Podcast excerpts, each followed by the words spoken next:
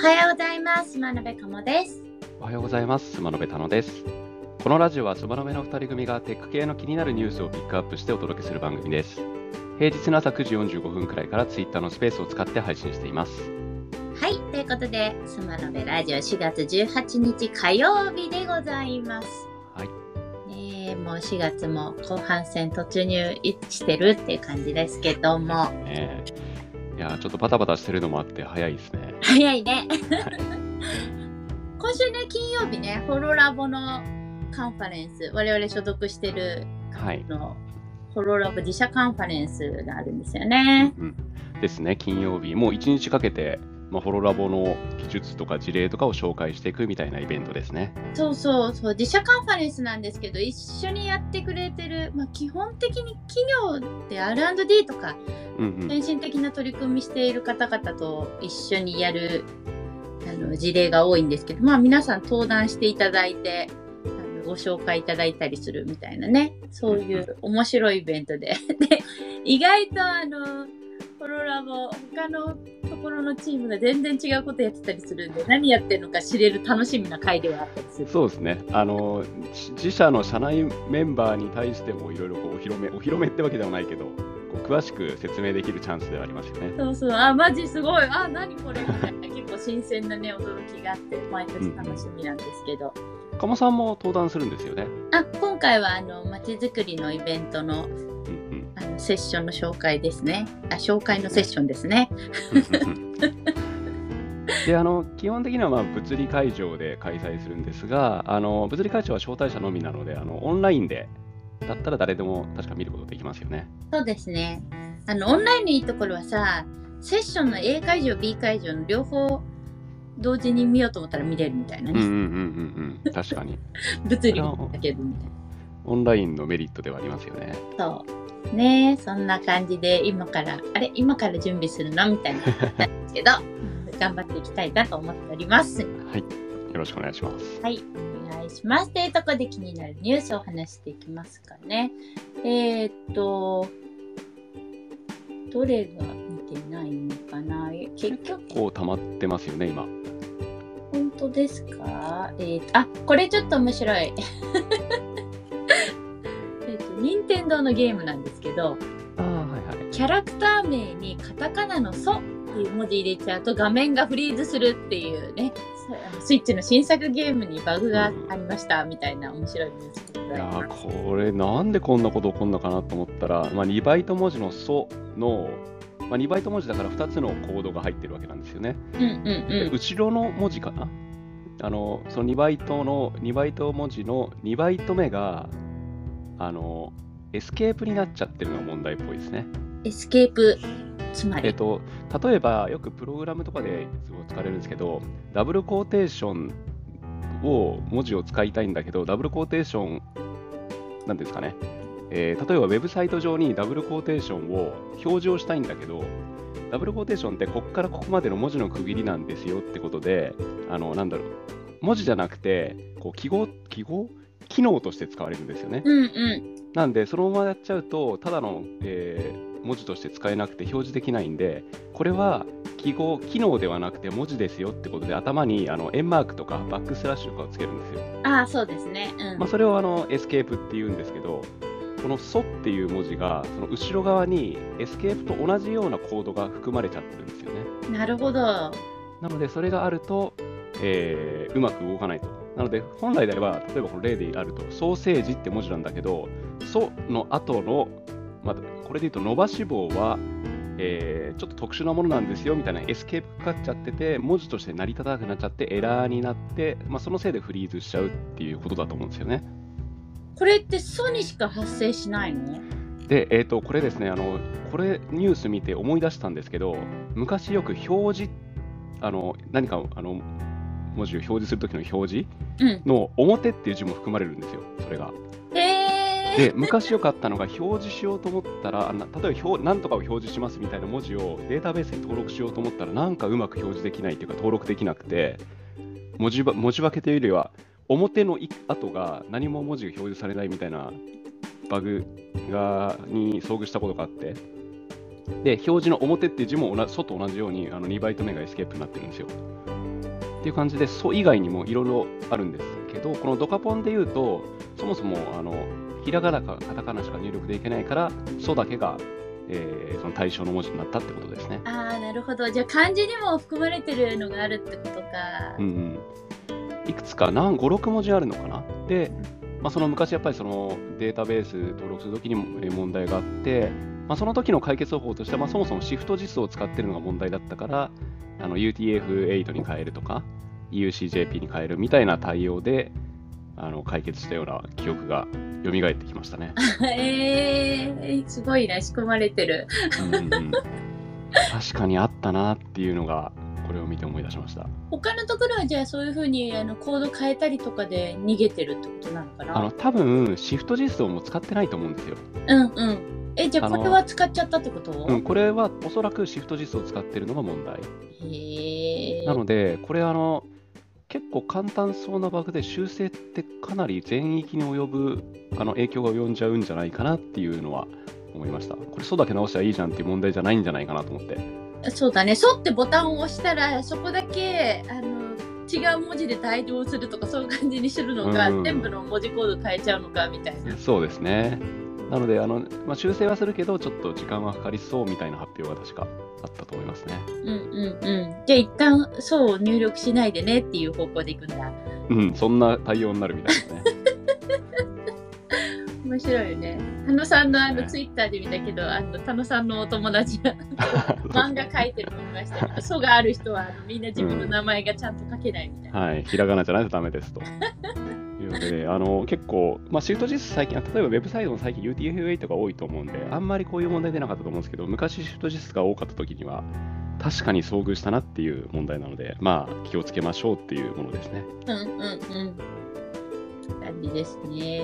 ちなみにドカポンはあの友情破壊ゲームとして非常に有名で、ほう。あのえー例えば桃鉄とかもまあ結構こう相手に嫌がらせとかしたりできるじゃないですか。うんうん。それを、まあ、さこの最新作は分かんないですけど、昔のドカポンはもう本当にひどいことができて、もう一回やったら二度とやらねえぐらいなんですね。かなり相手の嫌がらせがひどいゲームで、友情破壊ゲームとして有名だったやつですね。本当ですか？じゃあ、あの、一緒には遊べないですね。かなりえぐい嫌がらせができるので、昔の作品が有名でしたね。あれだよね。昔はさ、オンラインゲームなかったから、ネット使って友達でやるとか、お家でやるとかで、うんうん、確かに。怒ったりしたのも表現できるけど、オンラインとかになっちゃうと、後のごめんもできないし大変だよね。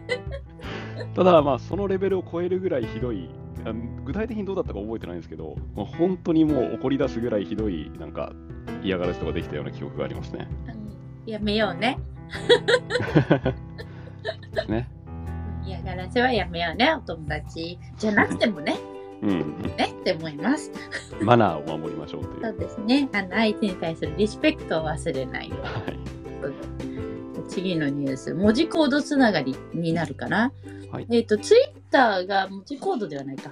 ツイッターがですね、ブルーの新機能として、あと、太字と車体うん。イタリックって言われる斜めの文字ですね。ことですね。で、長文投稿もできる。結局、文字が長くなればなるほど、視認性とかね、見やすさみたいな、うんうん。えっ、と、必要になってくるかなと思うんで、まあそういうところで対応していくっていう形で、えっ、と、太字とか車体ができるようになったと。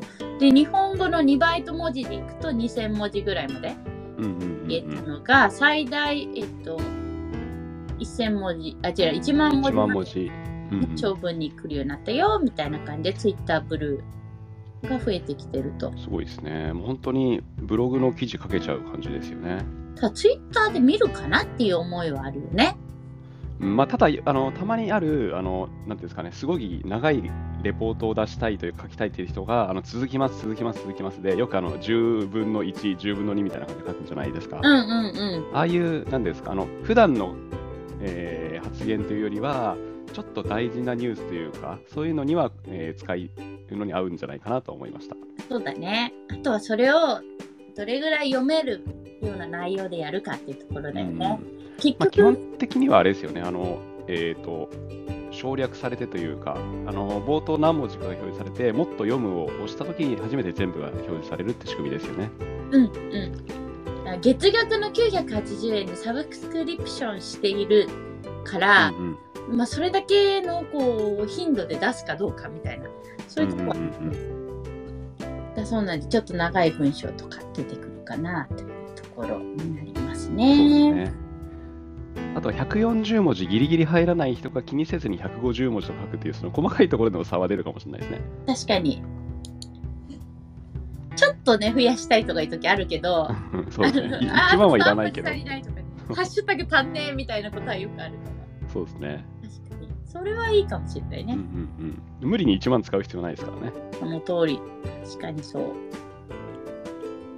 ねじゃあ次のニュースマイクロソフトの Teams がアバター機能を提供開始っていうニュースが出てたんですけど私なんとなくもう前からやってたかなと思うんですけどこれ新しいことだったんだねあそうですね。あのでまだあの正式発表というか正式リリースではなくてプレビュー版登録してる人申し込んだ人だけが使える機能で、まあ、これで社内のミーティングでも先週？先週頭ぐらいにあの何人か使ってましたよね。うんうん。なので、えー、と今 PC 版だけかな？が使えるもので、あのまあ、自分の表情にあの顔の動きに合わせてアバターが動いてくれるっていうのもそうだし、リアクションボタンのみたいなのがあって、まあ、そのリアクションに合わせてあのポーズを取ってくれたりするみたいなものですね。うんうんうんこれどうなんだろうね。あ、なんかさ、結局ミートとかも使えるようになってたりするし、今。うんうん、だけどあんまり使ってる人見ないよね。まあそうですね。だどうなんでしょうね。あの日本日本でというか普通に今働いてる感じだと顔を見せるか見せないかの二択でアバターを使ってまで見せるかって言われるとまだ、まあ、なアバター機能がないからかもしれないですけどあんまりそういう需要は今までなかったなっていう感覚ではありますね。そう。でもミートには入ってたけど、まだミートで使ってる人見たことないし、うんうんうんなんだろうね。うん。どういう需要というかどういうシーンで使うんでしょうね。まあ、Teams だから結構ビジネス的なところだとは思うんですけど。そう。いや、出せよって思うか、いや、オフでいいよみたいな。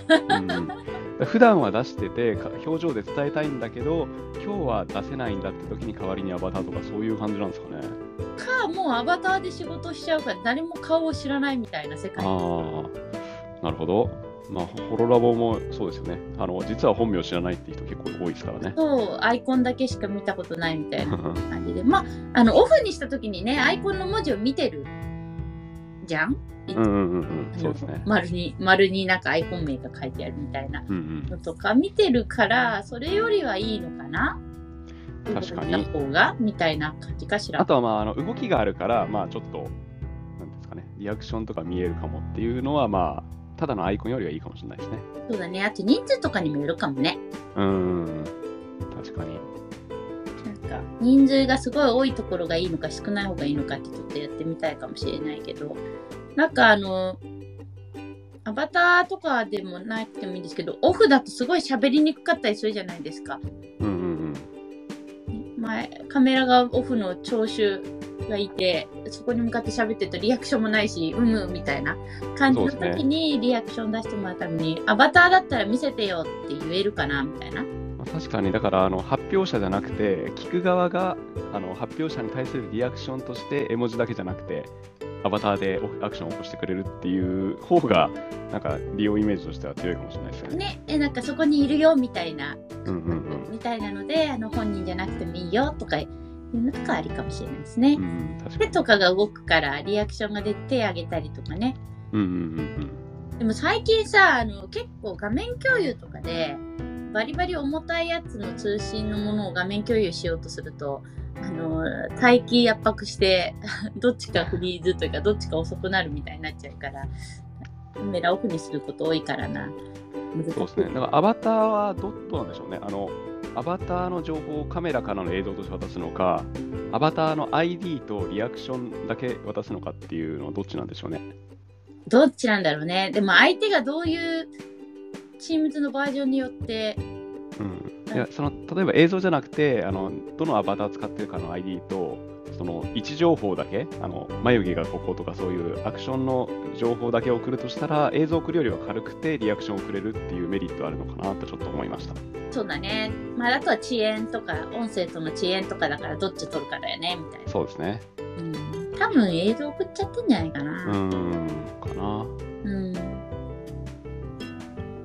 そんなことを考えながらきっとアバターいるんだな。ね、はい、じゃあこちらも。皆さん、えっ、と、やろうと思ったら、プレビュー申し込めばいけるってことだよねも。しくは、はい、いけるみたいですね。うん。なんでやってみてくださいというところですかね。はい。じゃあ今日はこの辺で10時来ましたので終わりにしたいと思います。はい。アイデアとテクノロジーで世の中にびっくりを。今日も一日頑張っていきましょう。マナペでした。バイバイ。